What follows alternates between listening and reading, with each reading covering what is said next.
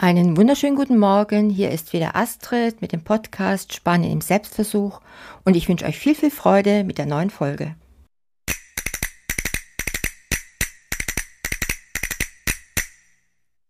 Flip, flop, flip, flop. Im Sommer braucht es hier an der Costa Blanca nicht viel, um glücklich zu sein. Ein cooler Drink, ein Bikini für die Dame, respektive eine Badehose für den Herrn und schicke, luftige Sandalen an den Füßen und schon ist die Welt in Ordnung. Und damit du weißt, in welchem Schuhwerk du den Großteil deines Lebens verbringst, kläre ich dich im Folgenden über die Flipflops Herkunft auf. Let's go! Das klatschende Geräusch der allseits beliebten Zehntrenner gehört zu einem perfekten Sommer wie Sonnenbaden, Eisessen und Verreisen. Und tatsächlich soll der Name Flipflop in Anlehnung an das Geräusch entstanden sein, das die Sandalen beim Gehen verursachen. Also spitz deine Ohren und spreiz deine Zehen. Also nachdem wir das Geheimnis des Namens geklärt haben, wollen wir etwas tiefer in die Entstehungsgeschichte der Flipflops eintauchen. Und das zwar im wahrsten Sinne des Wortes. Und nur weil, und das möchte ich an dieser Stelle schon einmal verraten, du gleich in die Fußstapfen der alten Römer treten wirst, wird es nicht trocken. Versprochen. Und von Ägypten geht unsere kleine Reise rund um die Flipflops-Herkunft weiter über Japan bis nach Brasilien, wo man in diesem Zusammenhang unweigerlich an die Marke Ipanema denken muss. Na dann, spitz deine Ohren und spreiz deine Zehen, die Reise kann beginnen. Von Ägypten über Japan bis nach Brasilien, die Flipflops-Herkunft in drei Etappen. Und jetzt sind wir im alten Ägypten.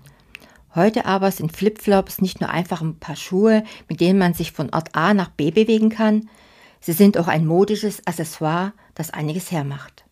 Und das war vor über 3000 Jahren, wenn wundert's, nur bedingt der Fall. Doch tatsächlich gab es damals schon Latschen, die den heutigen Flipflops doch sehr nahe kommen. Man kann in der Geschichte sogar noch den einen oder anderen Schritt weiter zurückgehen. Flipflops gelten tatsächlich als Sandalenurformen des alten Ägypten. Und dann geht es von Japan bis in die USA. Ja, nicht nur die alten Ägypter liebten Sandalen, sondern auch die Japaner.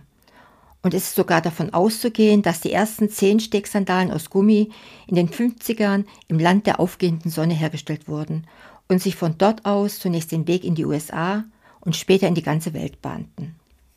Bereits seit Jahrhunderten schwören die Japaner auf ihre Zöri, Hierbei handelt es sich um traditionelle Zehensticksandalen, die aus einer Sohle und zwei Riemen, die zwischen dem großen und dem zweiten Zehen durchlaufen, bestehen.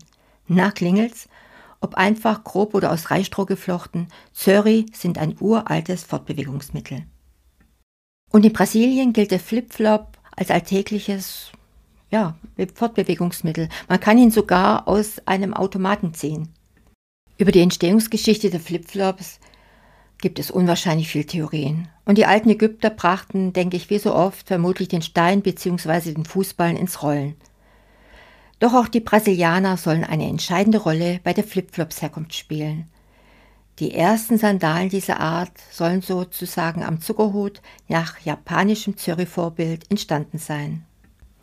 Die brasilianische Flipflop-Tradition wird heutzutage von Ipanema fortgeführt – und das ist ein Unternehmen, das für qualitativ hochwertige und 100% recycelbare Sandalen steht. Ipanema ist also viel mehr als ein Stadtteil von Rio de Janeiro in der Nähe der Copacabana. Und jetzt ab in den Urlaub. Vergesst nicht, eure Flipflops zu packen und behandelt sie mit Respekt. Sie sind vielleicht mehr gereist als du und haben Dinge gesehen, die du nicht sehen konntest.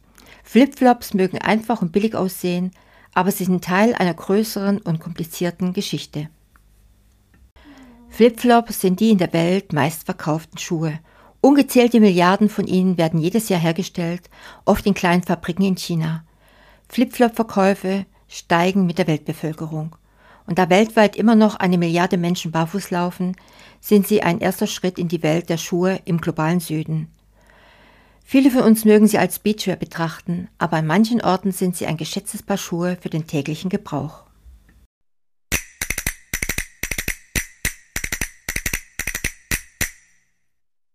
Ich hoffe, ich konnte ein bisschen Licht in die Geschichte der Flipflops bringen. Genießt euren Urlaub, genießt eure Flipflops und wenn euch die Folge gefallen hat, lasst mir ein Abo da oder liked mich. Ich würde mich freuen. Bis später. Tschüss.